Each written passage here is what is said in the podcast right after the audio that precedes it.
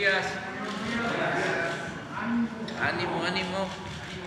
Estamos empezando, iniciando esta semana de las posadas navideñas y vamos a, informar como todos los, los lunes sobre quién es quién en los precios de las mercancías, de los alimentos. Eh, con Ricardo Sheffield eh, nos va a informar y eh, pasamos videos y luego preguntas y respuestas. Adelante. Buenos días, señor presidente. Muy buenos días a todas y a todos ustedes. ¿Quién es quién en el precio de los combustibles? La semana pasada la gasolina regular estuvo en México a un promedio de 21 pesos con 78 centavos el litro, la premium a 24 pesos con un centavo y el diésel a 23 pesos con 57 centavos a nivel internacional con corte el 15 de diciembre, la mezcla mexicana de petróleo 65 dólares con 73 centavos de dólar. Pueden ver claramente que continúa afortunadamente a nivel mundial una tendencia a la baja en el petróleo y sus derivados. Por eso en esta semana el incentivo fiscal a la gasolina regular es del 24.4%, no hay incentivo a la premium y el incentivo al diésel es del 66.9%. Las tres marcas más careras, Redco, Oxogas y Acron, Oxogas ya le bajó al, segundo lugar de los más careros. Ojalá vuelvan a estar a media tabla porque tienen bastantes gasolineras en el país, sobre todo en el centro y norte. Y las más económicas en esta semana que concluyó fue Rendichicas, una cadena del norte, sobre todo en Sonora en Baja California, Total y G500. Estas tres, las aliadas de los consumidores la semana pasada en gasolineras. 4.35 es el margen de estos angelitos en una gasolinera para la gasolina regular. Son móvil en Nuevo León, Monterrey. Por eso traen un precio muy alto al público, arriba del promedio nacional de 23 pesos con 65 centavos por litro y comparado con los 15 centavos de margen de Soriana Gas, bien por Soriana, aliados de los consumidores, en Veracruz, Veracruz, que tienen el combustible a 19.93 la gasolina regular. En la gasolina premium, una gasolinera que se llama 76, en Hermosillo, Sonora, está ya dado cara muchas veces. Ahí traten de evitar a esta gasolinera que no es nada aliada, nada, más bien nos carga las pulgas a los consumidores, 26 pesos con 78 centavos por litro, 3.50 de margen contra 15 centavos de margen de franquicia Pemex en la unión de Isidoro Montes de Oca en el estado de Guerrero con un precio al público de 22 pesos con 54 centavos. Y en el diésel, la más cara es de franquicia Pemex en Benito Juárez, Quintana Roo en Cancún, 24 pesos con 98 centavos el litro, un margen de 3 pesos con 92 centavos contra un margen de 16 centavos que tiene también franquicia Pemex, pero en Culiacán, Sinaloa, y en consecuencia un precio al público de 22 pesos con 97 centavos. Ustedes saben que a través de la app de litro por litro atendemos sus quejas y denuncias. Atendimos la semana pasada 237 eh, quejas y o denuncias a través de 285 verificaciones o visitas. Tres gasolineras no se dejaron verificar.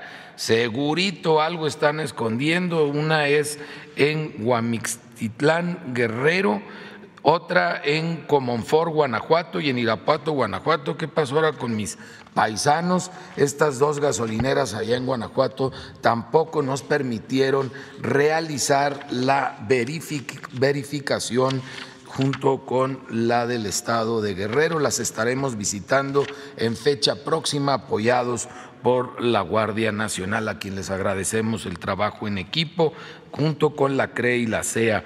Vamos a ver cuál es el precio más bajo en el país, como aparece sin margen en la app de litro por litro, en Querétaro, Querétaro. en la gasolinera 66, 18 pesos con 29 centavos la regular y 19.79 en Soriana, en Veracruz, Veracruz, comparado con las más caras. Los más careros fueron en franquicia Pemex, en Chilpancingo, Guerrero, 24 pesos con 20 centavos y Full Gas en Escárcega, Campeche, 23 pesos con 79 centavos. Para la Premium, la más barata, 20 pesos con 85 centavos de franquicia Pemex en Veracruz, Veracruz y 21 pesos con 79 centavos. Esto es de Costco, la gasolina Kirkland en Centro Tabasco. Las más caras, 26 pesos con 84 centavos, es de Shell en Atizapan, en el Estado de México, y 26 pesos con 79 centavos de franquicia Pemex en Nuevas Casas Grandes, Chihuahua.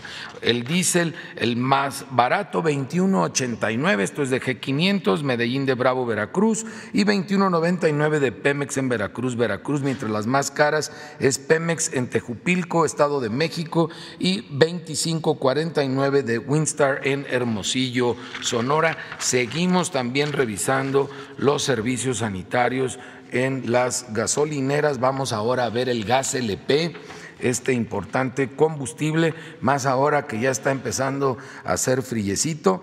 Eh, tenemos que el precio internacional el 14 de diciembre, si lo convertimos a kilos y a pesos, estuvo a 21 pesos con 18 centavos el kilo.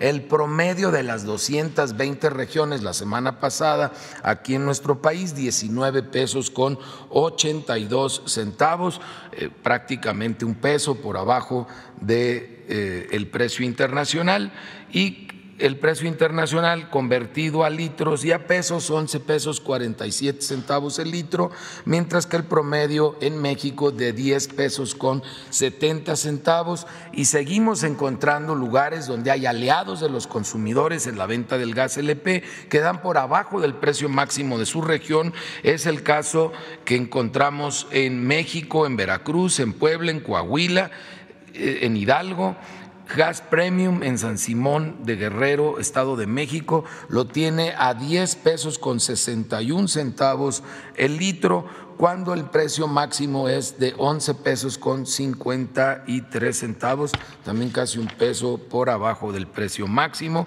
También para cilindros de gas tenemos casos en Jalisco, en Veracruz, en Puebla, en Zacatecas, en Guanajuato, en el Estado de México. Un ejemplo, distribuidora de gas del Cañón en Bolaños, Jalisco, lo tiene a 21 pesos con 19 centavos el kilo, cuando el precio máximo es de 22 pesos con 40 45 centavos, un poquito más de un peso por kilo. Realizamos 742 verificaciones, encontramos dos instrumentos de medición que no estaban calibrados y 2.3% de cilindros en mal estado. Pueden checar en la página de Profeco un video que hicimos sobre las medidas de seguridad que hay que tomar con los cilindros de gas. De paso, también ahora que conectamos más cosas eléctricas como el árbol de Navidad, también tenemos un video sobre medidas de seguridad de este tema. Agradecemos a Micho Mao el apoyo que nos dio para evitar que eh, haya accidentes de gravedad en casa, sobre todo con nuestras hijas, con nuestros hijos. Denle una vistita al video, vale mucho la pena. Encontramos un eh, expendedor de gas LP en la calle Moctezuma de Jesús Huiznahuac, en el estado de Tlaxcala, que no se dejó verificar. Igual otra más en Hueyotiplán, en Tlaxcala también, que se negaron a ser verificados en cuanto a expendedores de gas LP.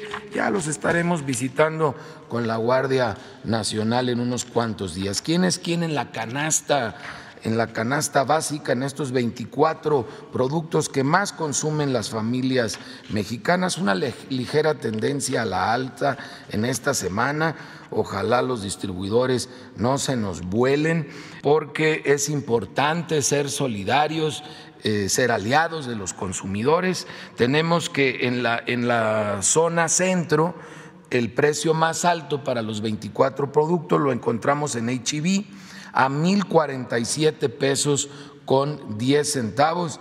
Estos de HIV en mismo León, Guanajuato, allá con mis paisanos panzas verdes, le subieron nomás 45 pesos de la semana pasada a esta. Hijos, no se pasen de rosca, HIV, hay que ser solidarios con los consumidores, mientras que el más económico fue Mega Soriana en, en Izcali, aquí en el Estado de México, 926 pesos con 70 centavos Ahí podemos nosotros mencionar que Soriana sigue siendo el aliado de los consumidores y bueno, Walmart, aunque cumple su palabra de estar abajo de los 1.039 pesos, pues como ustedes ven, ha quedado ya con mucha frecuencia en muchas zonas entre los más caros. Ojalá se esfuercen más nuestros amigos de, de Walmart aliándose con los consumidores. Tenemos la zona centro-norte, donde eh, Soriana eh, tiene el precio más alto en esta zona, pero también tiene el más barato, cosa curiosa, el más caro en Aguascalientes, Aguascalientes en 1.042 pesos con 50 centavos y el más barato en Zapopan, Jalisco en 938 pesos con 70 centavos. Si lo pueden hacer en Zapopan, que lo hagan también en Aguascalientes de una vez que se alíen parejo. Eh, en la zona norte, la más eh, cara es de Calimax Río, en Tijuana, Baja California, a 1.082 pesos con 30 centavos. Los mismos 24 productos los tiene Soriana, Mercado Soriana en, Chihuahua, Chihuahua, en 923 pesos con 10 centavos, muy buen precio por el paquete.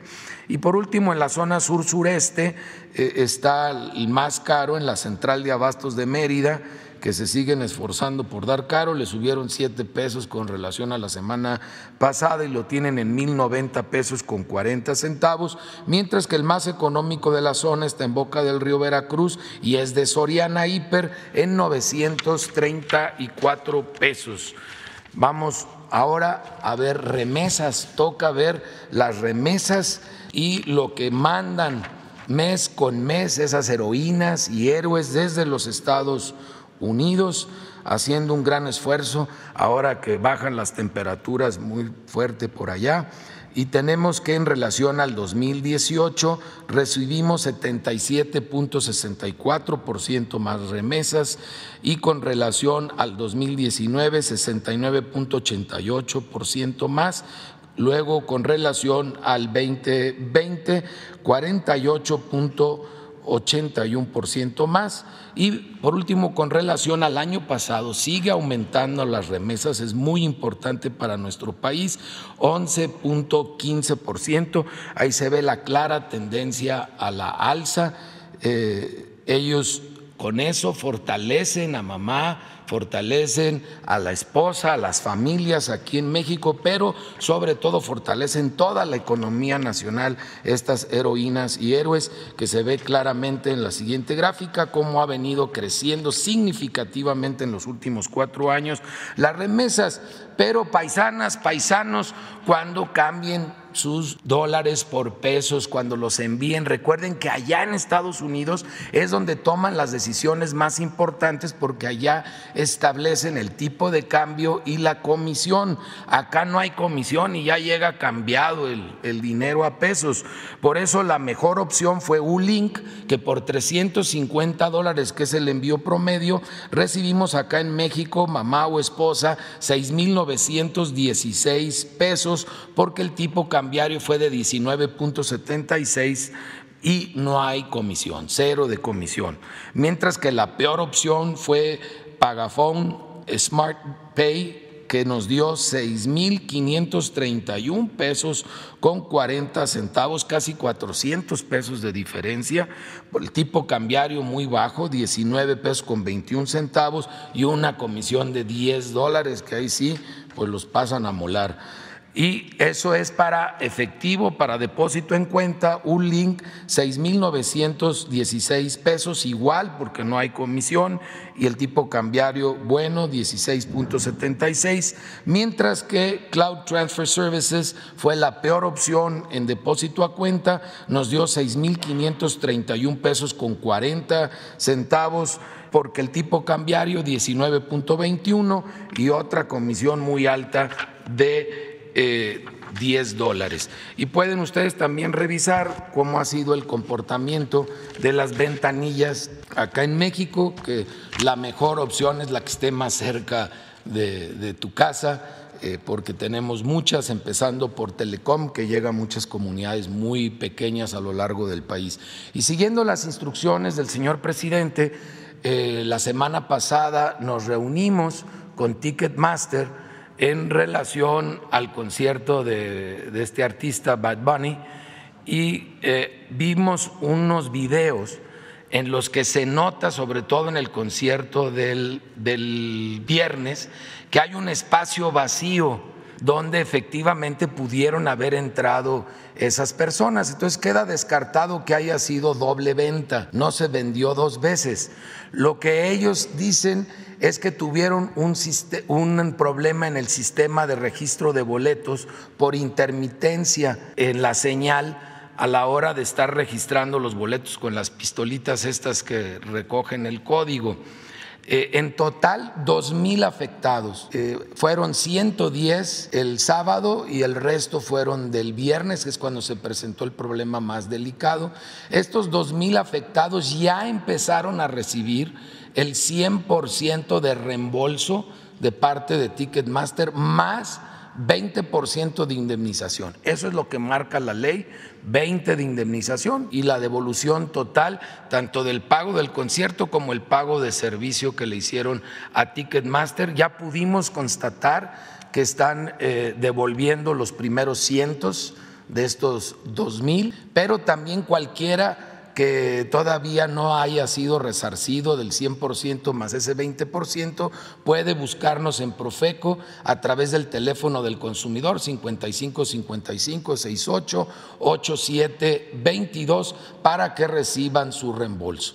Adicional a ello, se acordó un cambio de la política con Ticketmaster, en donde cuando exista una cancelación de un evento, por el motivo que sea, deben de actuar igual que lo hacen en Estados Unidos, en Canadá o en la Unión Europea, que es devolver el 100%, no solo de lo que se pagó por el evento, sino también del servicio de boletaje por parte de Ticketmaster.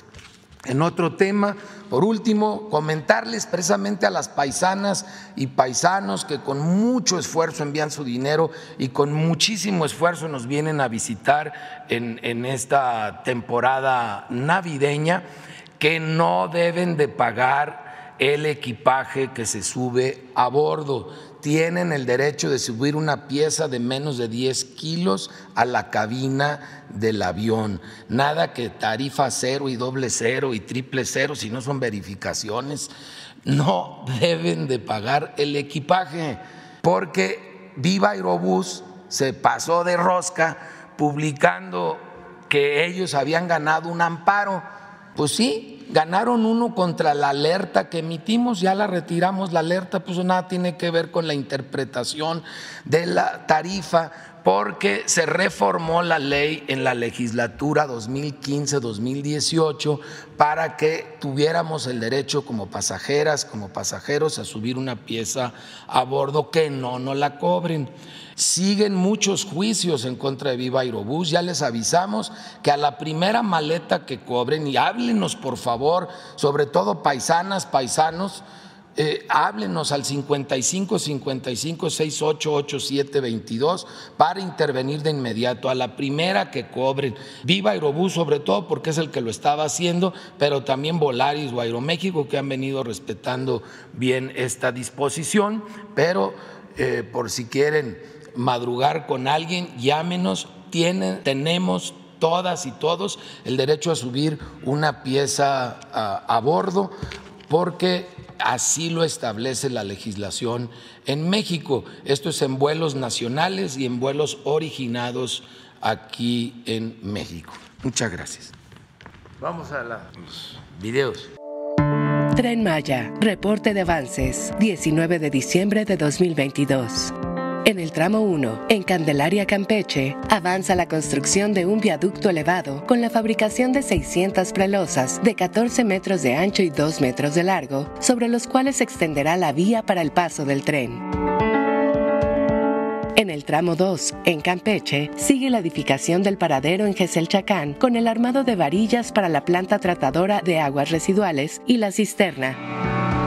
También continúa la construcción del paradero de Felipe Carrillo Puerto en el municipio de Champotón, donde se instalan placas que servirán como paredes. En las localidades de Santa Cruz y Ruiz Cortines avanza la instalación de durmientes a lo largo del terraplén. A la altura de la estación Etzna arribaron siete tolvas con las que se intensificará el traslado de balasto a lo largo del tramo 2. En el tramo 3, cerca del municipio de Chocholá, en Yucatán, se realizan pruebas para poner en operación un equipo topográfico de última tecnología, con lo cual se garantizará la alineación, nivelación y seguridad de la vía férrea. Cerca de la comisaría de Sununcán, en el municipio de Mérida, continúa el colado de zapatas como parte de la construcción de un viaducto que garantizará la seguridad en el cruce de vehículos y el tren Maya. En el tramo 4, a la altura de la localidad de Kusheb, municipio de Chemash, también en Yucatán, avanza la segunda vía con apoyo de una máquina que permite nivelar y alinear los durmientes, compactando el balasto vertido sobre el trazo. Con el uso de esta maquinaria especializada se ofrecerá máxima seguridad y durabilidad de la vía, permitiendo que el tren Maya circule hasta 160 kilómetros por hora. En las proximidades del poblado de Chuluc, municipio de Chemash, se instala de manera provisional una tercera vía que permitirá el cruce de maquinaria y tolvas balasteras hasta los puntos más lejanos sin afectar la operatividad durante la construcción del tramo 4. El tren Maya avanza.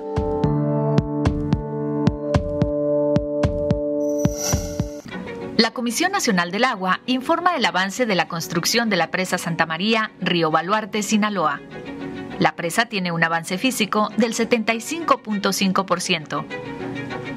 La cortina se continúa con la colocación de diferentes tipos de materiales, de los cuales se tiene un acumulado de 3.650.000 metros cúbicos, de un total de 7.750.000 metros cúbicos y la colocación de concreto en el plinto.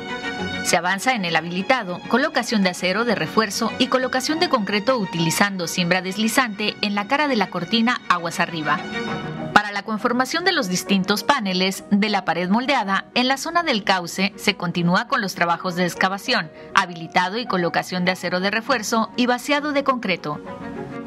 El vertedor 1, en canal de descarga, se lleva a cabo la colocación de tubería de drenaje, así como el colado de losa de piso, carga y acarreo para el retiro de materiales producto de la excavación y anclajes sobre taludes. Se coloca acero de refuerzo y concreto para muros de gravedad en ambas márgenes. El equipamiento electromecánico del túnel 3 estará integrado por dos sistemas de tubería, el primero, para el desagüe de fondo de 104 metros de longitud, que presenta un avance de 90 metros en su fabricación. El segundo, para la obra de toma de 300 metros, la cual tiene un avance de 111 metros. Los componentes de la grúa viajera han arribado al sitio y se inició la instalación de las ménsulas de soporte dentro de la bóveda. A la fecha, se han generado 4.263 empleos en la construcción de la presa. Ya, de acuerdo. Empezamos. Uno, dos, ustedes dos, faltan cuatro mujeres. A ver qué se. Sara, la compañera, dos, y ustedes dos. Un hombre y una mujer. Buenos días, señor presidente. Demián Duarte de Sonora Power. Sonora Power es la revolución que llegó del norte. Eh, señor presidente, bueno, primero que nada, eh, como siempre le manifestamos desde gente educada, ser agradecidos. Sonora muy recientemente se inauguró finalmente el tramo de las curvas de Quijano aquel que en febrero del año 2019, bueno, habíamos quedado que quedaba para abril o para mayo, así que bueno, es un asunto que ya finalmente eh, lo inauguró el gobernador Alfonso Durazo, los sonorenses estamos realmente muy contentos con esto, porque era un tramo de cuatro kilómetros que si bien era un pedazo corto, implicaba pues un problema para la competitividad del, Estado y de todo el país en particular, porque unía, o une más bien, la cartera federal 15 con la frontera en Arizona, un asunto realmente trascendente e importante, así que reiteradas muchas gracias. El otro gran tema es que se entregó eh, ya hace unas cuantas eh, semanas eh, la Universidad de la Nación Yaqui un asunto también muy importante que representa un cambio de fondo para este grupo originario. Este, usted sabe que la educación es el gran modulador y que al final de cuentas, con este asunto que incluso ya se nombró al primer rector, bueno, pues se da un avance en grado superlativo.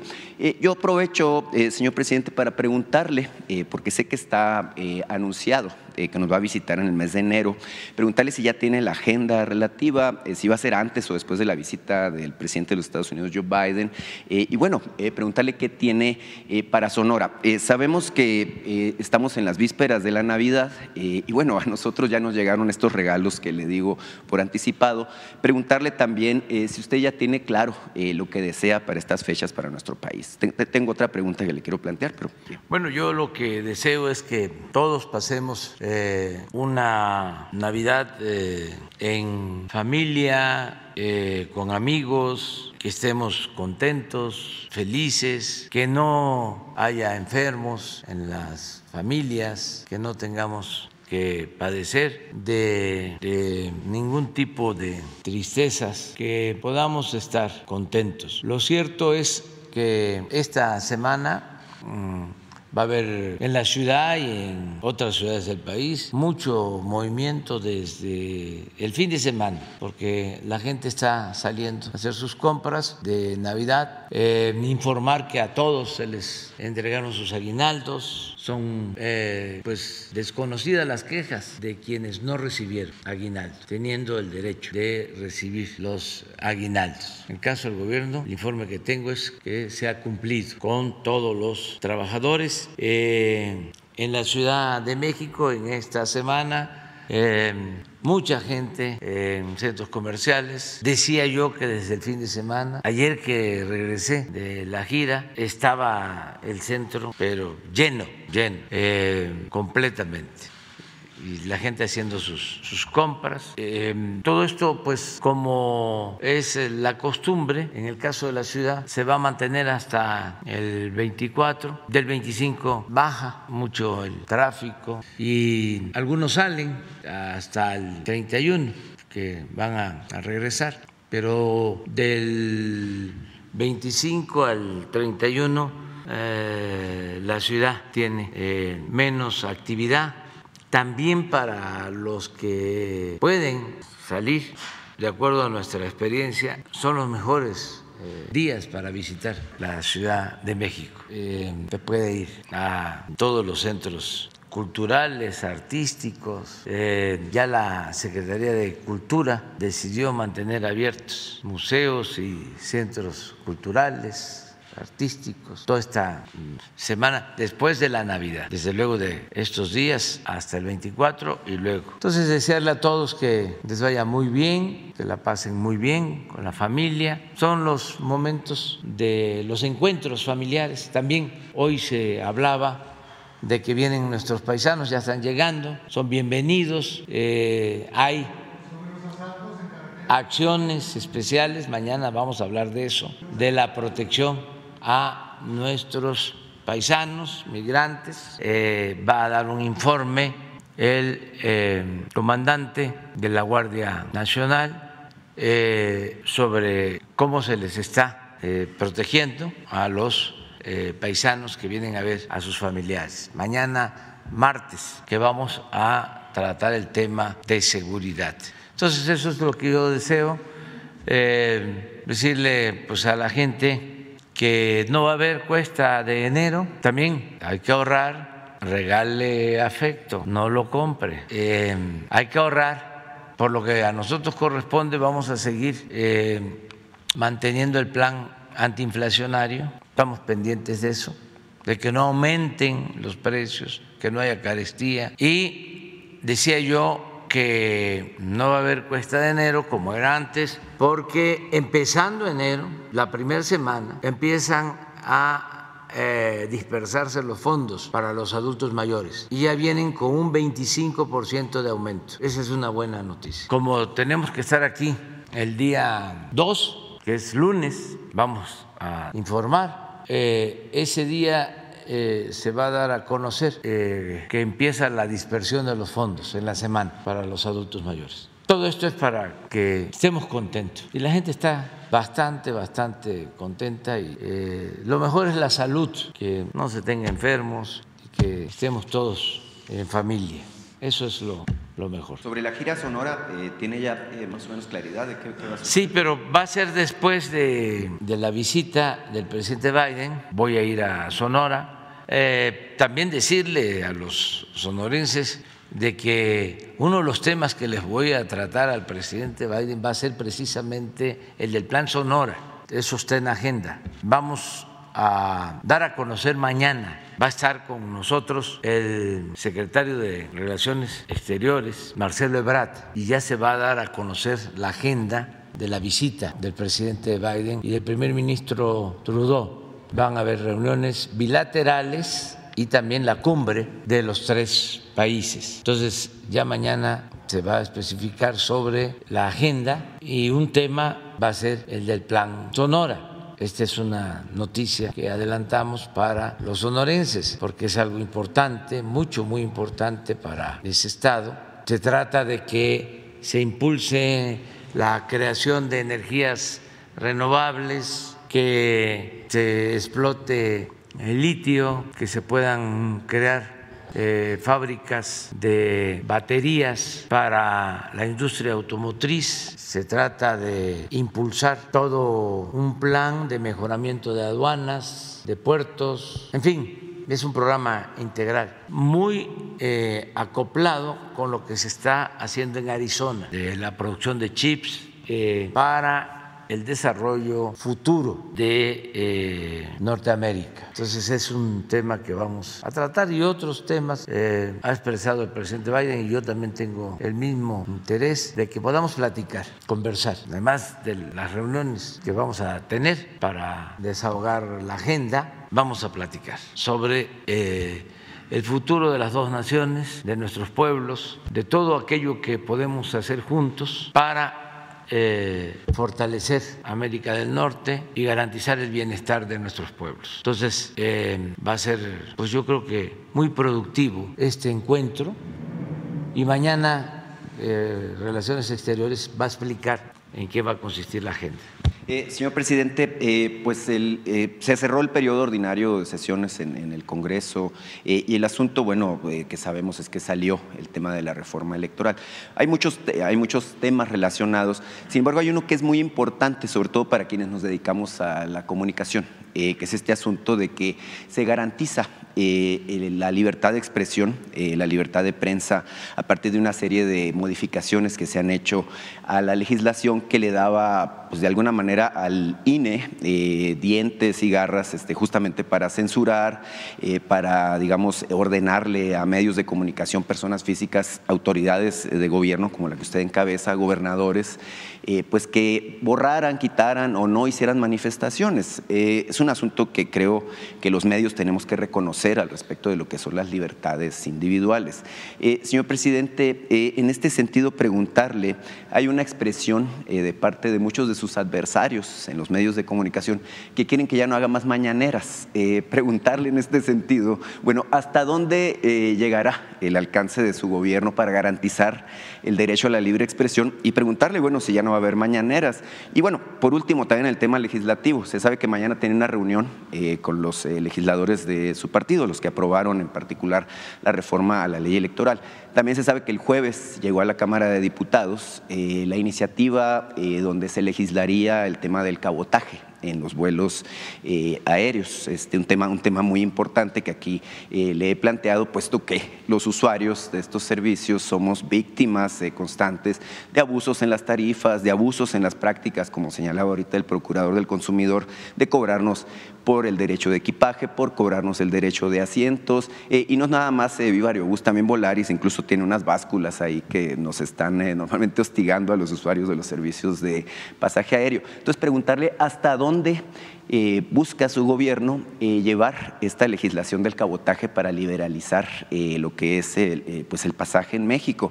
Ya ve que pues parece que estas personas, los dueños de estas compañías, pues son liberales siempre y cuando pues no se afecte sus intereses, ¿no? En cuanto se empiezan a afectar sus intereses, bueno, pues ya empiezan con esto de hágase la voluntad de Dios en los bueyes de mi compadre. Muchas gracias. Sí, este lo de las mañaneras, pues la gente pide que haya información, que se garantice el derecho a la información. Desde luego a los eh, opositores, adversarios, pues no les gusta que haya mañaneras, pero a la mayoría de la gente sí. Y además es el ejercicio de la libertad de manifestación, de expresión de las ideas. Es que es un cambio, usaría la palabra radical, pero eh, con la connotación de que radical viene de raíz, es arrancar de raíz una práctica de información viciada, tendenciosa, sectaria, interesada, mentirosa,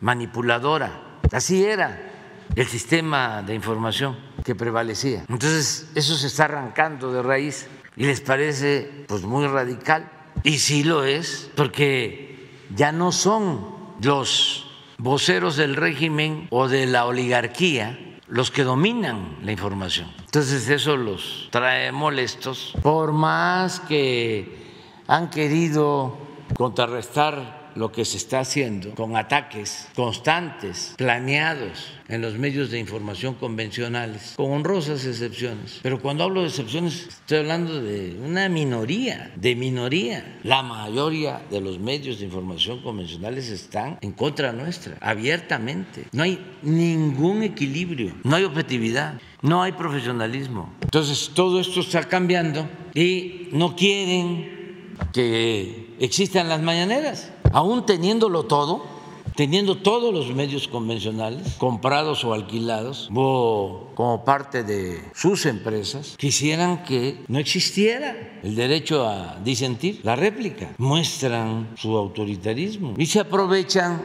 de circunstancias lamentables como esta situación de Ciro Gómez Leiva. Ya expresamos aquí que nos solidarizamos con él y por eso he ordenado una investigación a fondo para ver todas las hipótesis. Sí, eh, se va avanzando.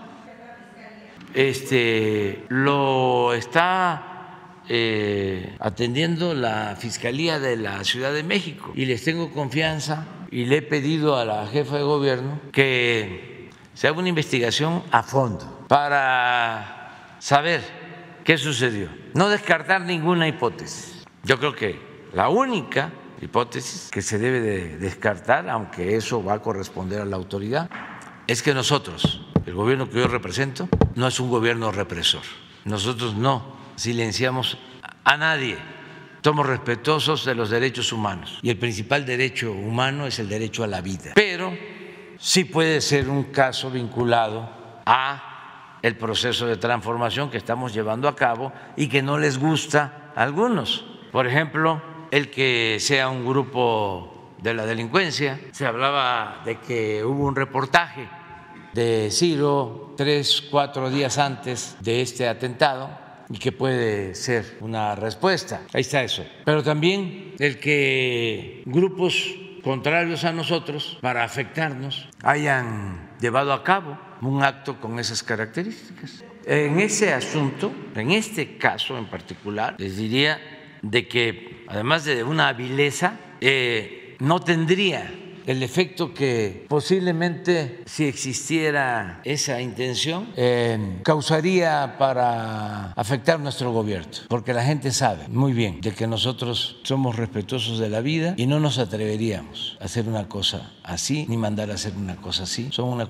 es una cuestión de convicciones. La gente sabría. Pero ¿por qué lo, lo menciono? Porque hay algunos que piensan de que no han habido cambios en el país y piensan que las mismas estrategias que posiblemente han aplicado antes podrían dar resultados, aún en circunstancias distintas y en otros tiempos. Entonces no está de más decirles no va a tener efecto político, o el que ustedes están pensando, porque el pueblo tiene mucha información y ya no se deja manipular. Entonces todo eso hay que analizarlo, hacer la investigación hasta donde se pueda llegar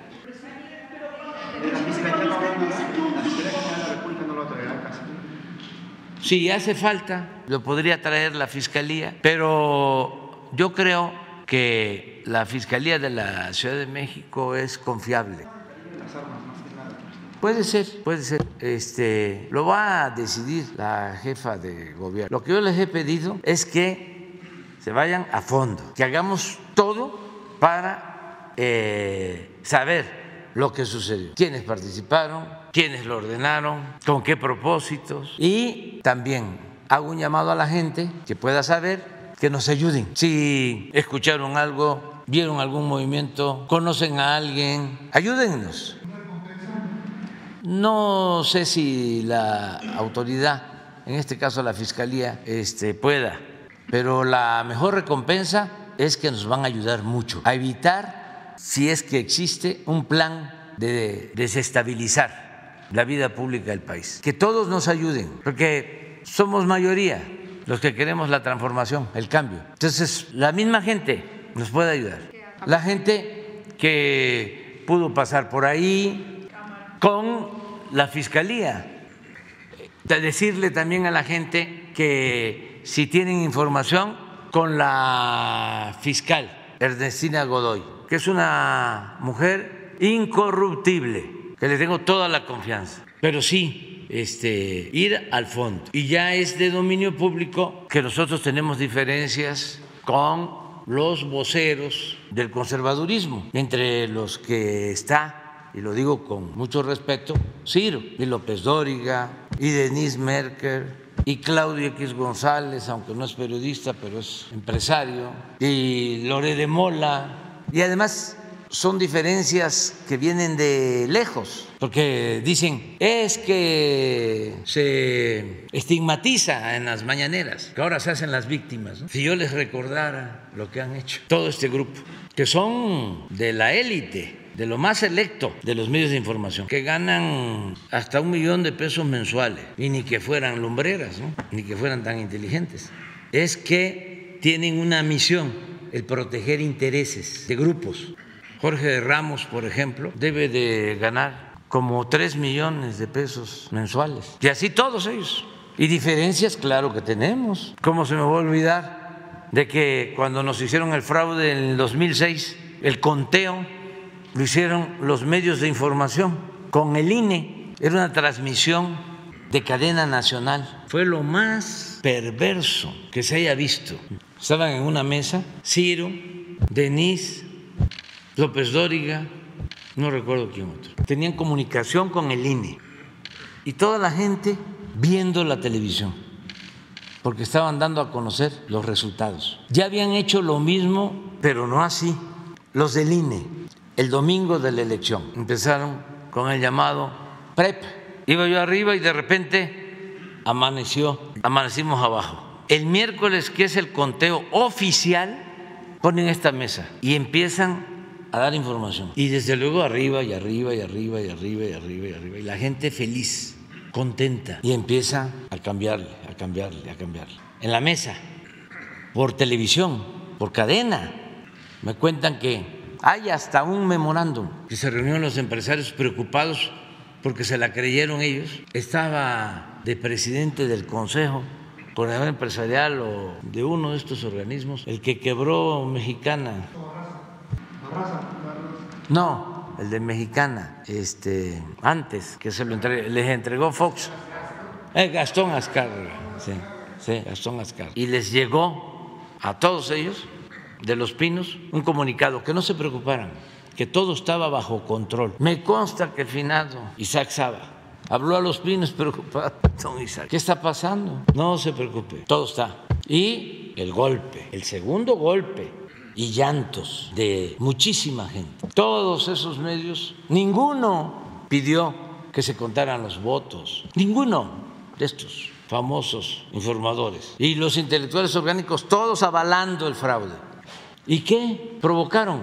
Porque hablan de polarización. Pues lo que provocaron fue que un gobierno ilegítimo, en aras de buscar el reconocimiento que no tuvo en las urnas y de manera irresponsable, declarara la guerra y convirtiera al país en un cementerio de fosas clandestinas. Todavía hasta lo llegó a decir, que declaraba la guerra y que iban a haber muchos muertos, pero que se tenía que hacer. ¿Y quiénes apoyaban esas posturas? Estos mismos. ¿Quiénes apoyaron a García Luna? Pues Ciro, Marín, de Milenio, todos ellos. Un abogado, supuestamente un hombre recto, un falsario, hipócrita, el que no quiso que se investigara lo de los niños de ABC, de Hermosillo, este Ramón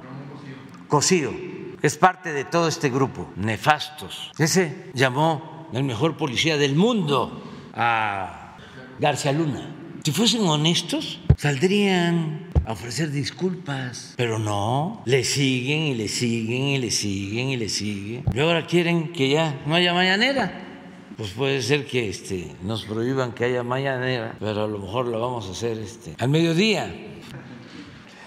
Este. No. Lo que diga mi dedito. No, lo que diga mi dedito, no. No, lo que estoy pensando es hacerlo también el sábado y el domingo. Este, para que no les demos oportunidad de ninguna mentira, o sea, que no puedan empinar este, a nadie. Vamos a esperar, vamos a ver, este, pero sí vamos a investigar y todo esto que estoy planteando, eh, insisto, lo hago porque es un asunto de interés público y que se tengan todos los antecedentes, pero nadie, nadie, nadie debe ser víctima de una agresión, ninguna persona. Y por eso mi solidaridad con Ciro y este, aclarar las cosas como son. Él sabe perfectamente, él me conoce y sabe por qué tenemos diferencias, sabe por qué. Y todos ellos saben.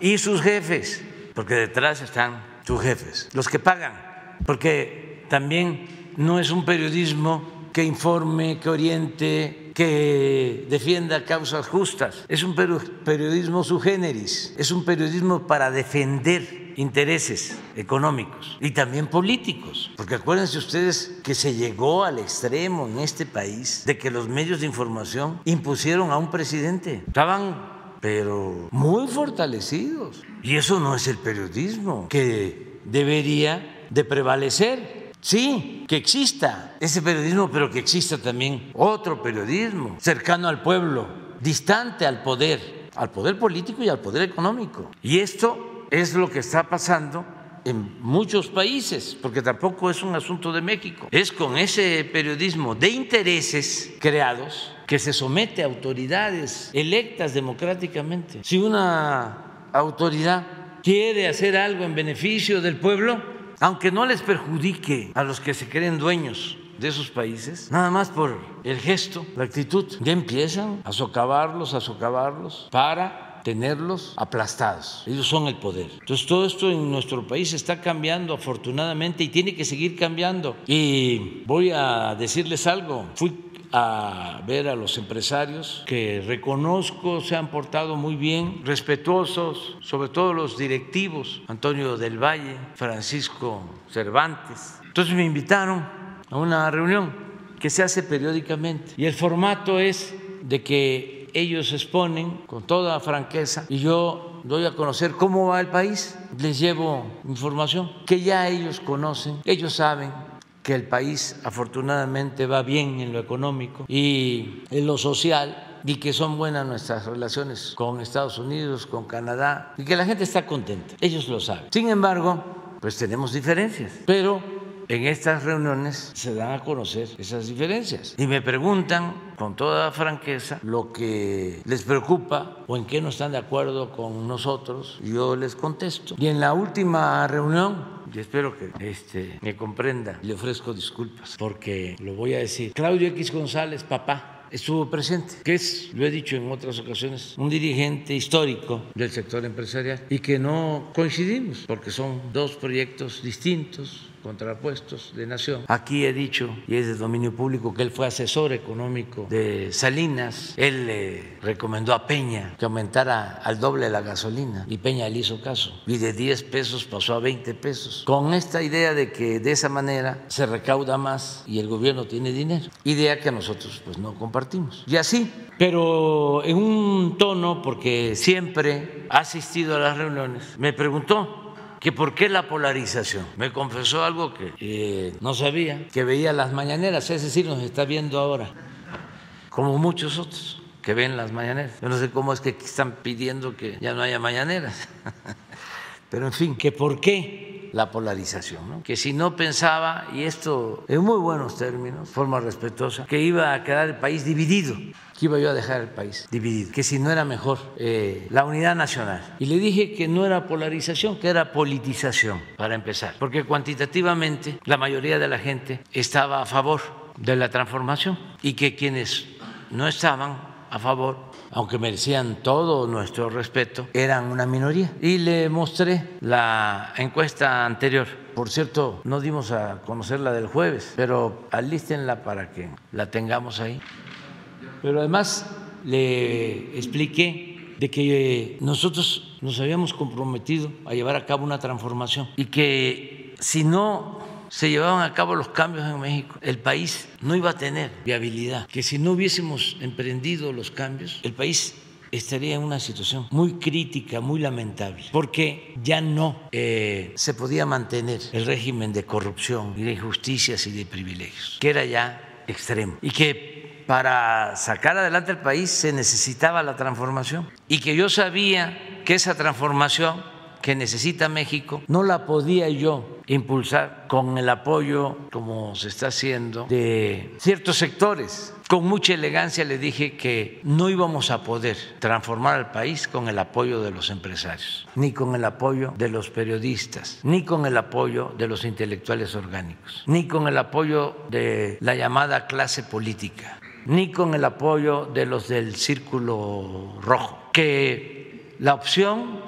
era, o lo que habíamos decidido, era apoyar a la mayoría de los mexicanos, a los más necesitados, por dos razones. Una de gran calado, la más profunda, por humanismo, que por eso eh, sosteníamos la política de ayudar más a quien lo necesitaba más, que era una cuestión humanística, humanista y que tenía que ver con nuestras convicciones, que no había nada, nada, nada, nada, nada material más importante que el amor al prójimo. Nada ni todo el dinero del mundo, ni todos los bienes materiales. La satisfacción que produce estar ayudando a la gente más humilde, a la gente más pobre. Pero, ¿qué será la parte esencial? Pero que no solo era eso, sino que los pobres eran leales lo que no pasaba con otros sectores. Estuvo muy buena la plática porque hablamos con toda franqueza. No les dije, porque todo esto con mucho cuidado, porque hay que respetar, pero no les dije lo que me comentó cuando vine aquí a ver la primera vez, una vez eh, cuando ya era presidente electo, el licenciado Peña Nieto de que lo habían traicionado los de arriba, que les había dado todo y que le habían dado la espalda. Y ¿Cuántos ejemplos hay de eso? Ustedes saben que uno de los jefes de la intelectualidad orgánica, Aguilar Camín, era el principal promotor de Salinas. Fue el que aglutinó, acarreó a intelectuales que eran independientes y los volvieron del régimen, salinistas. Resulta que se va a Salinas, se pelea con Cedillo y muerto el rey, vive el rey,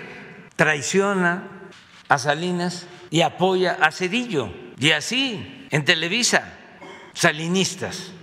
Viene el pleito, Salinas Cedillo, en donde publican la llamada de Raúl Salinas con su hermana, diciendo de que Carlos sabía del por qué lo tenían a él preso. ¿Dónde la publican? En Televisa. ¿Quién hace el libro del expediente del asesinato de Luis Donaldo Colosio Aguilar Camín? Entonces, un proyecto de transformación va a apoyarse en estos grupos? No, solo el pueblo puede salvar al pueblo. Y entonces le dije al señor Claudio que entendiera que no era un asunto personal, que yo tenía una tarea, una misión y que la quería yo cumplir. Que dicho sea de paso, no es algo también que esté llevando a cabo solo. Tengo un equipo y son también millones de mexicanos que estamos trabajando juntos, pero me apoya muchísima gente, mucha, mucha, mucha gente, que le agradezco, que me tienen confianza. De esos que no se han decepcionado. Hay uno dos ahí que dicen, ya me decepcioné, pero una golondrina no hace verano. Y así como se han decepcionado algunos, o que pueden estar decepcionados algunos porque imaginaban otra cosa, así han llegado muchísimos que no votaron por nosotros, que no estaban con nosotros y que se han ido convenciendo y vamos a seguir haciendo labor de convencimiento. Por esto, porque si tenemos 70% de aceptación, pues estamos hablando pues eh, como de 55 millones de ciudadanos que apoyan y yo obtuve 31 millones de votos. Quiere decir que ha ido aumentando el apoyo. Pero todo esto debe saberse si no nos apoyamos en la gente, ¿ustedes creen que los de arriba eh, van a respaldar un proceso de transformación? Les comenté incluso esa eh, vez que fui lo que habían hecho con el presidente Madero, cómo perteneciendo a su misma clase lo dejaron solo y crearon las condiciones para su asesinato. Y lo mismo, por eso tenía razón Cicerón, que la historia es la maestra de la vida. Los hacendados, porfiristas, los potentados de la época, militares porfiristas, la prensa porfirista, los intelectuales porfiristas. Y como el presidente Madero, un hombre bueno, no alcanzó, no pudo resolver el problema agrario, pues no contó con el apoyo de los campesinos, que era lo que le hubiese permitido existir una base social. Pero como no dio ese paso, se quedó en el aire y lo traicionaron. Entonces, para transformar es fundamental apoyarse en el pueblo. Entonces, lo del círculo rojo, no. Y esto lo expreso también con toda sinceridad y franqueza, que nadie se sienta ofendido. Siempre he dicho que no, todo el que tiene es malvado. Hay mucha gente que tiene empresas, que tiene recursos, que tiene dinero y que lo han hecho con trabajo, lo han hecho con esfuerzo, lo han hecho de conformidad con la ley, invierten, generan empleos, merecen respeto. Yo estoy en contra de la riqueza mala vida, que es lo que más ha dañado a México. Nada ha dañado más al país que la deshonestidad de gobernantes y de grupos de intereses creados. Entonces, vamos a continuar. Ya nada más, como anécdota les cuento otra más de esa reunión, o mejor la dejamos para después. Vamos a buscar la forma de llegar a un entendimiento con las líneas aéreas. Eh, hay varias opciones. Una que este, pues eh, nos ayuden para que no se sature el actual aeropuerto, teniendo espacios en el aeropuerto Felipe Ángeles, porque también es una especie de resistencia, aunque digan que no. Entonces, que nos ayuden con eso. Lo otro es que eh, es muy probable la creación de la línea aérea que va a manejar eh, la Secretaría de la Defensa con una empresa que va a tener a su cargo los aeropuertos, algunos aeropuertos, el aeropuerto Felipe Ángeles, el aeropuerto nuevo de Tulum, el aeropuerto de Chetumal, el aeropuerto de Campeche, el aeropuerto de Palenque y otros aeropuertos, el tren Maya y la línea aérea. Ya tenemos eh, el avalúo para que se le haga un planteamiento a los trabajadores de Mexicana, para que eh, se les compre el emblema, la marca mexicana de aviación. Eh, ya se tiene el avalúo, me lo entregaron el fin de semana, no lo he podido revisar, pero aprovecho para porque pues esto también sirve para tomar acuerdos, este, para que la Secretaría del Trabajo, que ya está viendo este asunto, Luisa María Alcalde, eh, empiece ya a ver si aceptan lo del avalúo y lo más pronto posible eh, llegamos al acuerdo. Víctor Martínez tiene el avalúo, que lo vean, que hablen con los directivos de los trabajadores, los que están representando a los trabajadores, y si aceptan, antes de que termine el mes les entregamos su, dinero y ya tendríamos el emblema, la, marca. Eh, y para el año próximo ya estaría operando se está viendo ya con Boeing porque se van a alquilar aviones, ya se está trabajando en esto. Entonces, esa es una eh, posibilidad. Y la otra es lo de, eh, del cabotaje, el que se permita que empresas aéreas extranjeras puedan traer pasaje y eh, llevar pasaje a cualquier lugar del interior del país. Eso lo estamos dejando este, al final porque lo que queremos ver es que se haga un esfuerzo, convencer, no imponer nada, pero ya estamos tratando. Muy bien. Ahora una compañera, pero no, acá está. Gracias, presidente. Para preguntarle si ya la Consejería Jurídica tuvo oportunidad de revisar lo que se aprobó en materia electoral, las leyes secundarias que se modificaron, si han detectado algún punto que sea inconstitucional o si ya se descartaría la posibilidad de vetarla y se dejaría en manos de la Suprema Corte que la, que la validara. Ya este, está revisada. Eh, me comentaban tanto el secretario de Gobernación como la consejera jurídica que va a quedar ya este, en firme la aprobación tanto de la Cámara de Diputados como de la Cámara de Senadores este año. Y en febrero se hace el procedimiento de eliminación de los artículos o del artículo que habían introducido sobre la suma de... El de la vida eterna. Así se conoce. Eso es lo que se, se pensaba del PRI, que era eterno, del PRIAN, pero eso, nadie en este, bueno, sí, este, el PRIAN. Entonces, Sí, ya está aprobado y queda pendiente nada más en febrero este, quitar eso, que ya están de acuerdo los legisladores. ¿Cuándo lo publican? Pues no sé, y va a pasar eh, porque los adversarios eh, van a ir a, a la Corte para este, pedir que se declare inconstitucional, pero no hay porque esa es tu pregunta, nada inconstitucional. Desde luego va a ser la autoridad competente, en este caso la Suprema Corte, la que va a fallar.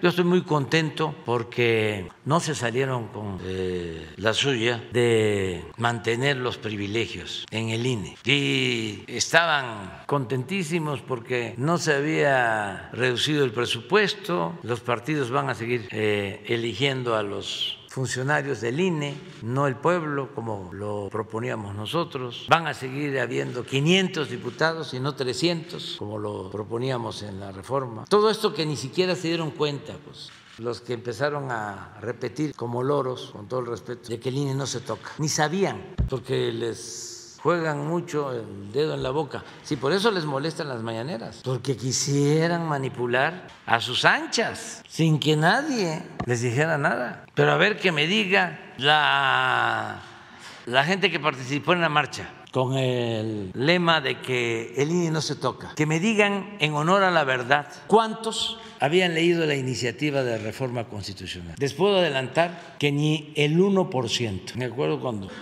bueno, pero se los llevaron.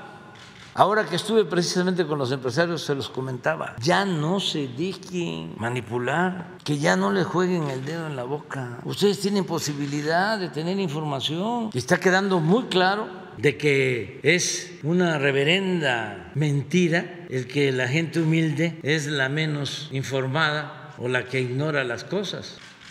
No, no, no, no. Hay doctores, es decir, de nivel posgrado, científicos, grandes escritores, con un desconocimiento de las cosas total, rotundo. Entonces, esto de, de que si es eh, constitucional o no, nosotros consideramos que no, de todas maneras la Corte va a resolver. Presidente, también preguntarle, mañana entiendo se reúne con los senadores y se dijo que Ricardo Monreal no está invitado después del voto en contra. Usted ya ha dicho que no se le debe expulsar de Morena pero también hace unos días Eduardo Ramírez, el senador, dijo que eh, Monreal es el coordinador porque usted se los pidió.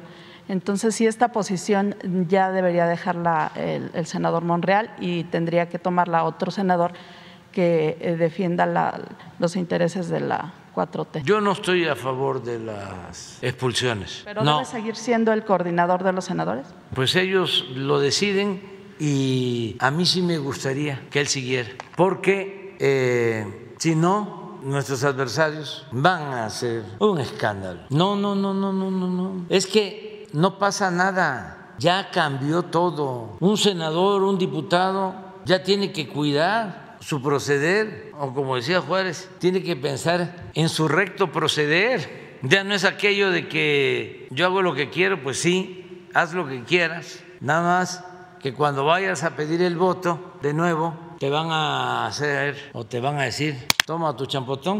Así están las cosas. La verdad, es un momento estelar en la historia de México. Y la invitación aquí es un agradecimiento a los que votaron a favor, porque lo otro, ya lo hemos dicho, era la antidemocracia. Es la antidemocracia, es avalar un instituto podrido, antidemocrático, violador de la Constitución, de las leyes, de los derechos humanos, nada más para que no digan que hablo sin pruebas. No me voy a ir a lo que nos hicieron en el 2006 ni en el 12. No, no, no, no, no. Últimamente lo que hicieron, le quitaron la candidatura a Félix Salgado en Guerrero, le quitaron la candidatura al maestro Raúl Morón, Morón en Michoacán por consigna sin elementos. Les voy a recordar de que el INE les quita la candidatura.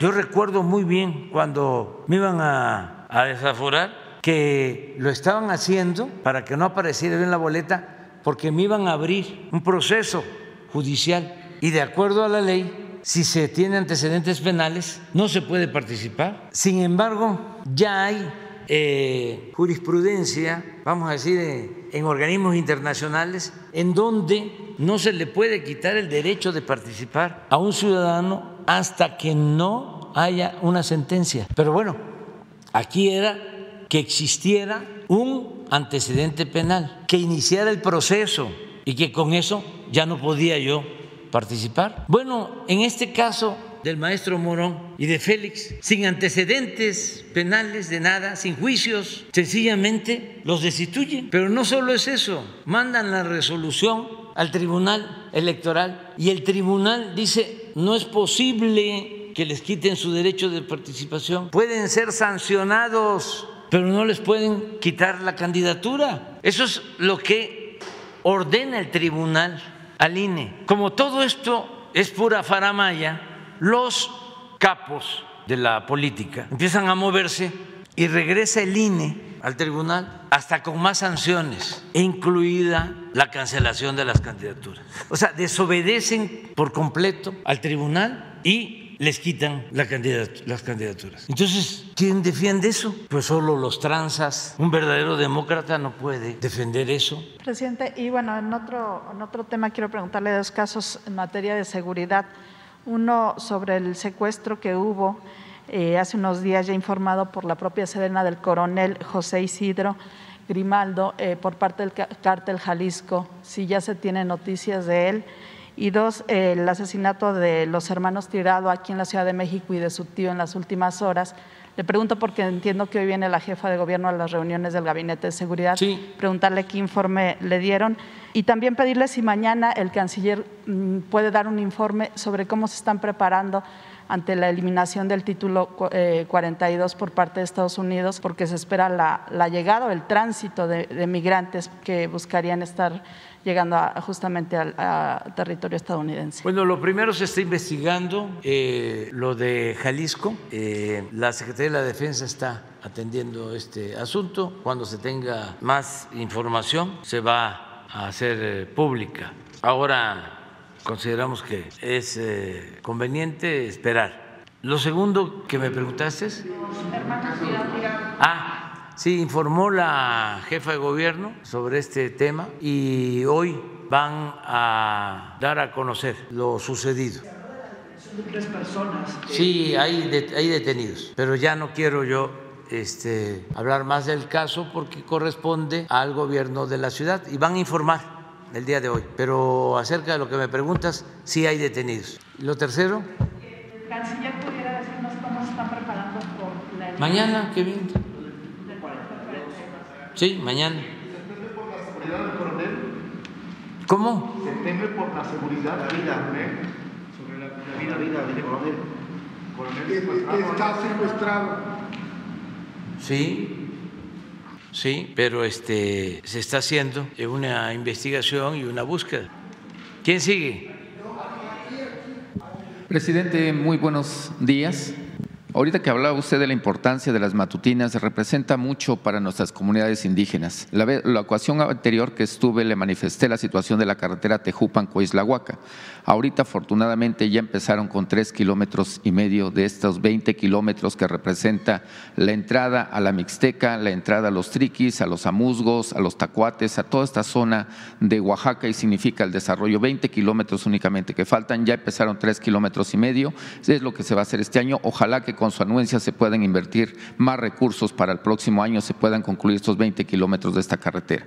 Presidente, mi pregunta, recientemente el Congreso del Estado de Oaxaca aprobó mil millones de pesos para pavimentación de caminos, agencias municipales, continuando con su programa que usted inició respecto a las cabeceras municipales. Esto, aunque parece una cantidad estratosférica para lo que se necesita Oaxaca y las agencias, es relativamente poco. Se puede pulverizar debido a las condiciones de ocho regiones. ¿Habría la posibilidad de que el gobierno federal aumente esta bolsa para pavimentación a- de caminos, agencias municipales que a veces son más grandes que los mismos municipios y que usted los conoce? Sí, estamos este, comprometidos con la construcción de los caminos eh, artesanales de mano de obra en Oaxaca y se está avanzando y vamos a cumplir el compromiso de que no quede ninguna cabecera municipal sin su camino de pavimentado, de concreto. Pero como tú mencionas, también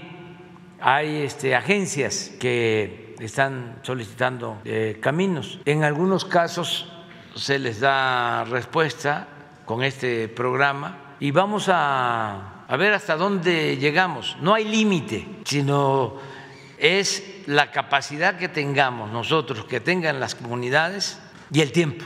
Voy a ir a Oaxaca este, pronto, eh, a acompañar a Salomón Jara, que no he podido estar con él allá, y vamos a tratar este, este asunto. Eh, claro que se están comunicando eh, agencias porque de una cabecera municipal a otra se pasa por varias agencias y ya se benefician con el camino. Incluso este, hay agencias que se hacen cargo de tramos de construcción. Les adelanto que estamos haciendo el sendero, el camino, que me da mucho gusto, de Benito Pablo, el camino real. No me gusta eso mucho de real para un republicano, pero así le llamaban. Este, cuando salió de Guelatao a Oaxaca, por donde caminó, entonces lo estamos haciendo, es un sendero, van a ser como 50 kilómetros, se va a poder caminar porque a la mitad, que es una zona boscosa, bellísima, van a haber unas cabañas. Entonces, 20, 25 kilómetros sí se pueden caminar en 5 o 6 horas. Eh, pues como en 6, porque es subida. y este, de Oaxaca a Guelatao. Pero también se está pensando en bicicleta. Entonces, ese camino lo están haciendo cuatro gobiernos municipales por donde pasa el sendero y nos están ayudando mucho y eh, está a cargo de la presidenta municipal de Guelatao la coordinación, aunque están participando otros este, presidentes municipales, otras autoridades tradicionales. Y queremos saber si es posible, también si no, pues más adelante, inaugurarlo el 21 de marzo, si es posible. Si no, después, cuando se termine, pero ya se empezó. Entonces, sí vamos a seguir trabajando en caminos, lo estamos haciendo y todo lo que se necesite. Solo es cuestión del tiempo y de la capacidad de las comunidades, porque requiere de mano de obra y ellos también tienen sus actividades agrícolas. Ellos se organizan bien, pero se va a saber sobre eso.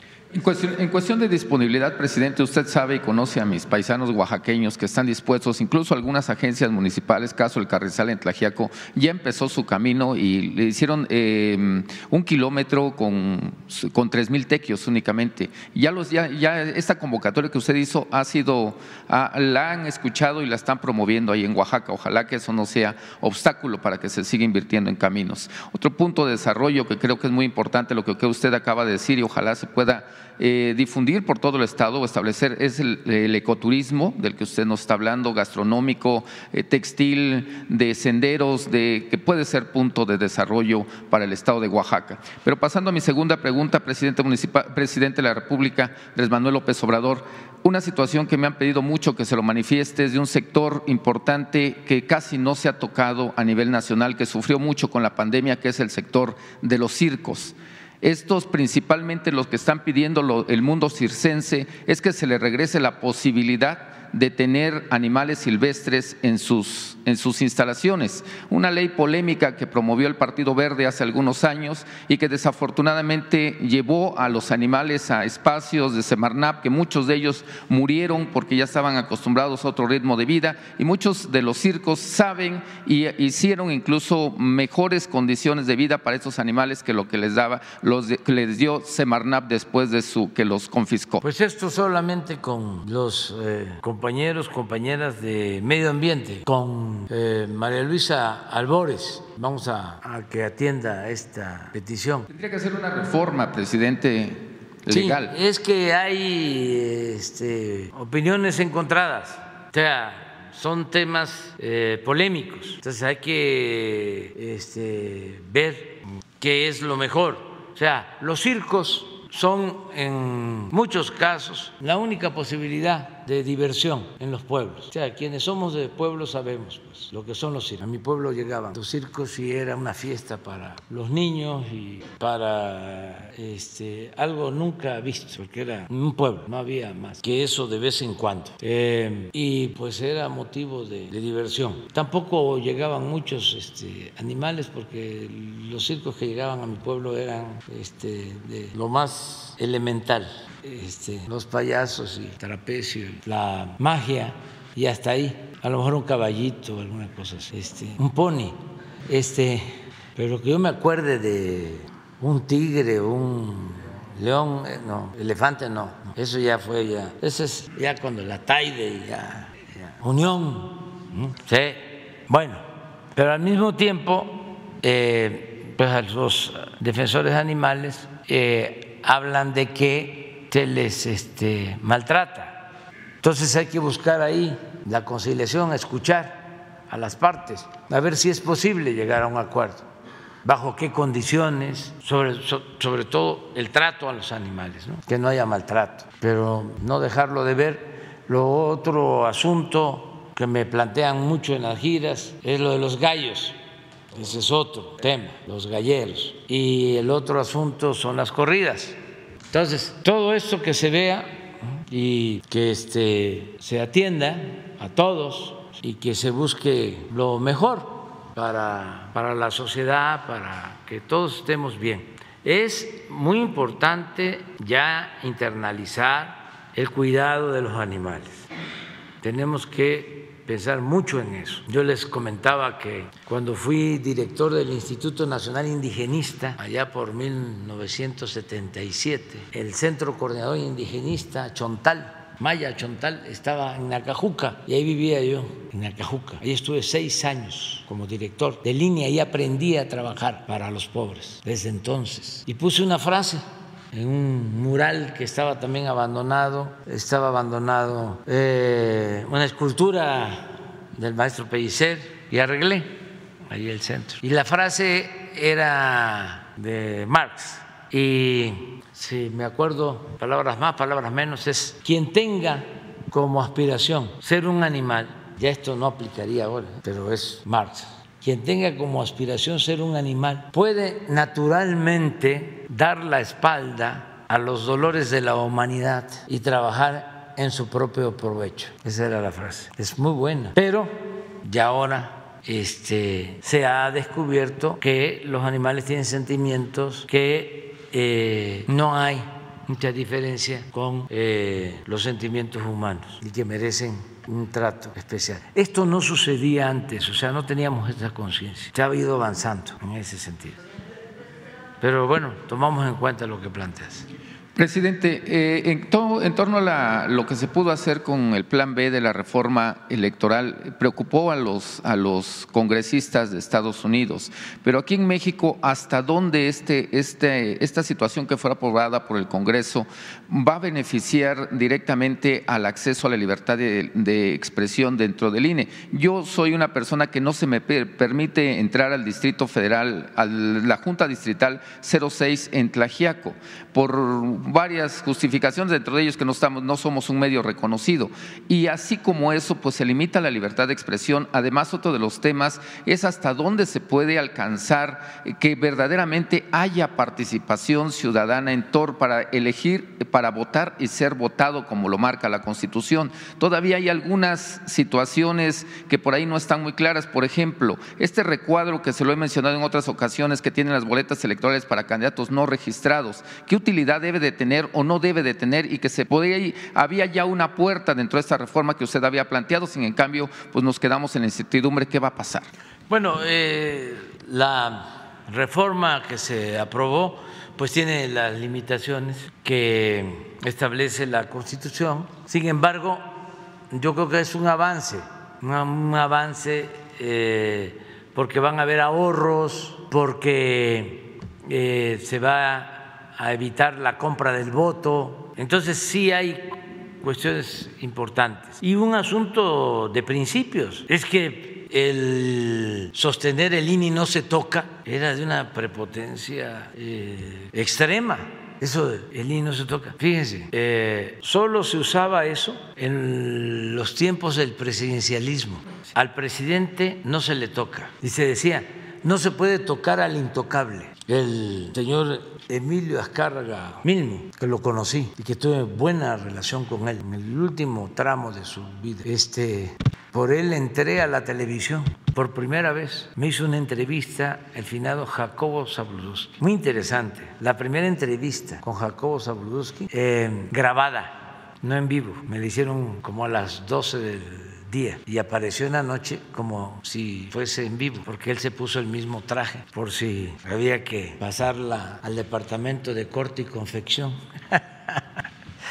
Daba tiempo.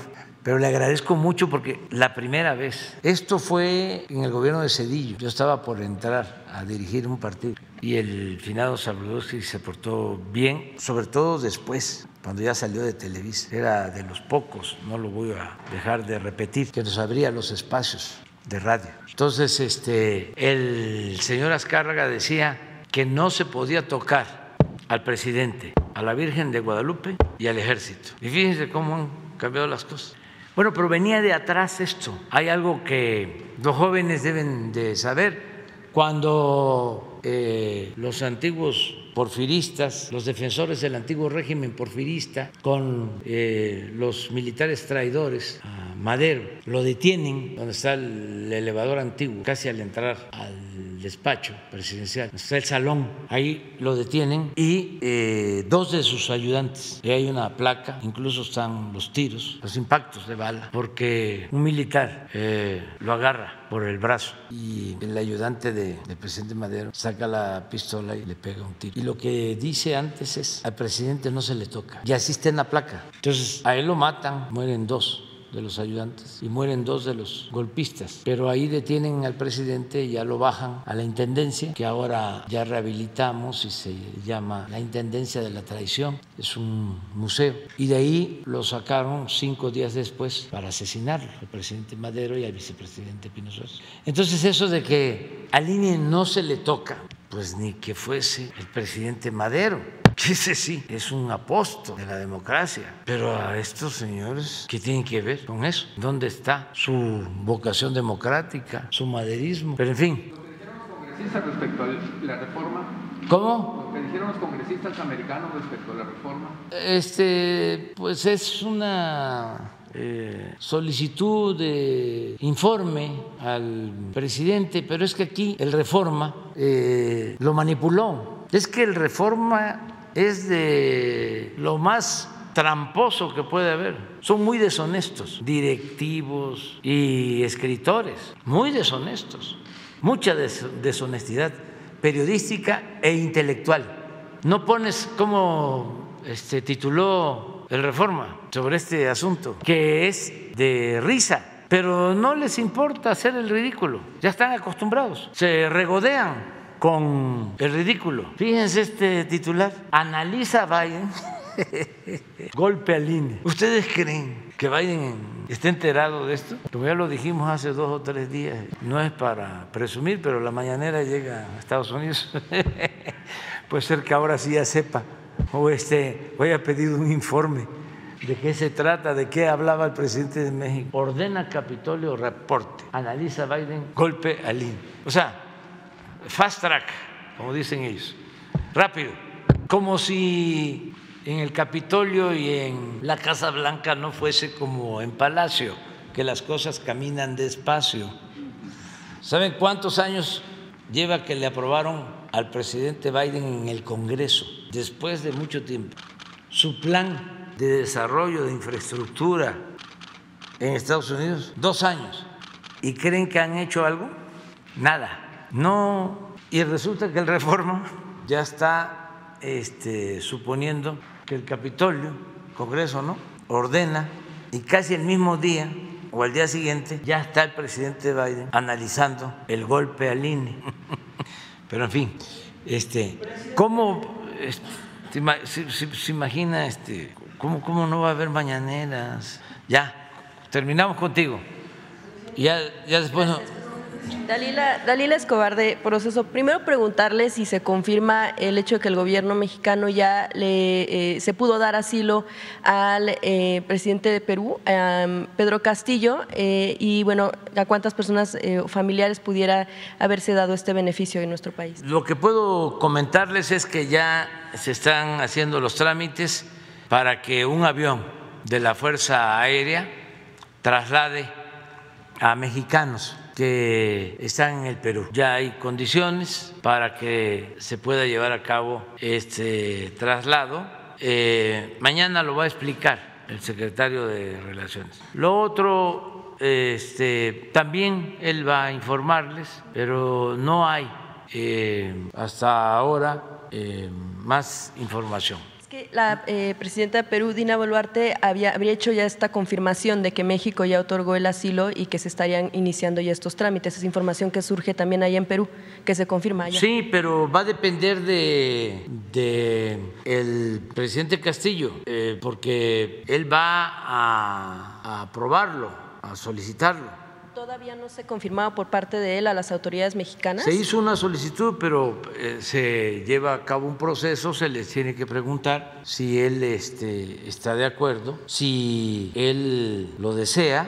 Eh, nosotros tenemos las puertas abiertas de México para el presidente de Perú, para su familia, para todos los que eh, se sientan eh, acosados, perseguidos en Perú, porque esa es nuestra tradición de política exterior. Preguntarle también en este sentido, en caso de que se diera ya el asilo, bueno, pues naturalmente en Perú quedaría, ya no estaría Pedro Castillo para que pudiera ser en todo caso reconocido como presidente de ese país.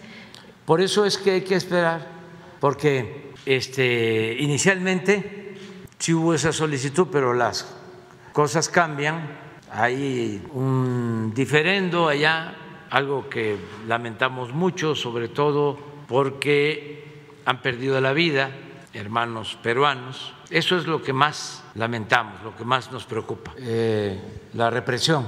Y eso pues este, está cambiando las cosas porque cuando él solicita, incluso que habla a la oficina para pedir que se le abriera la puerta de la embajada, este, pues no estaba la situación como lamentablemente está ahora eh, a él lo detienen sus propios guardias, algo que pues es completamente ilegal porque si no hay una orden de un juez, ¿cómo se va a detener al presidente? Entonces, pero luego decretan estado de emergencia y sale la policía y sale el ejército a las calles y empiezan a allanar domicilios y hay lamentablemente muertos. Entonces ya es una situación eh, distinta al inicio y, y ahora lo que se está pidiendo es que se convoque elecciones. Yo de manera respetuosa creo que eso es lo que más convendría para detener la confrontación. El método democrático, que sea el pueblo el que decida libremente tanto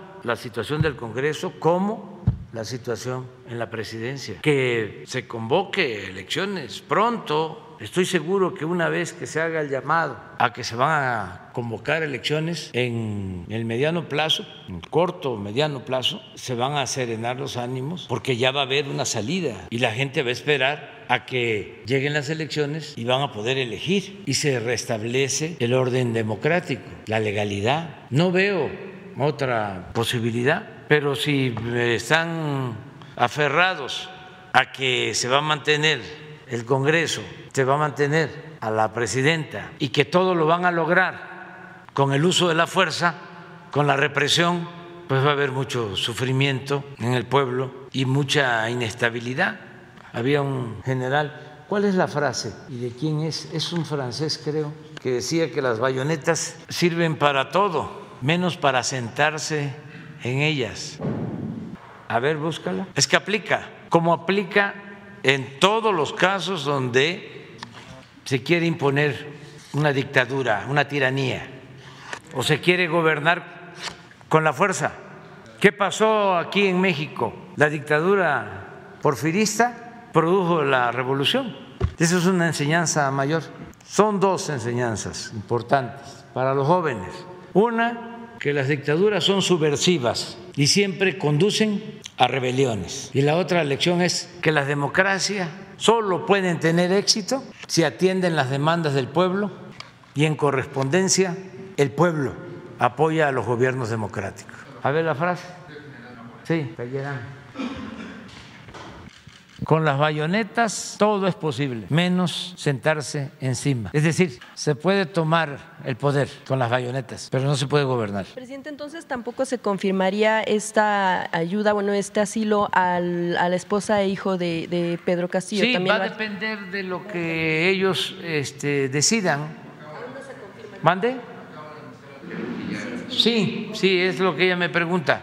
Lo que pasa es que no sé Sí, sí, sí, ella sí, pero falta este, conocer la opinión de los familiares y de Pedro Castillo. Eso mañana puede ser que se tenga este, más información en, una segunda, en un segundo tema, bueno, tiene que ver con lo que se ha planteado aquí en, torno a la reforma electoral, a este llamado Plan B, eh, y que como sabemos ya si en el Senado se había eh, pues conversado, eh, sí, por parte del secretario de Gobernación con algunos legisladores sobre algunos temas que podrían o no tener cabida, bueno, pues como sabemos en algunas de las discusiones, pues de noche quisieron volver a meter este tema precisamente de la cláusula, bueno, de la transferencia de votos, pero también hay otro asunto que eh, igual pudo eh, pasó de noche que tiene que ver por parte de los legisladores pues aliados de Morena, no propiamente Morena, pero sí de los aliados, que tiene que ver con el tema de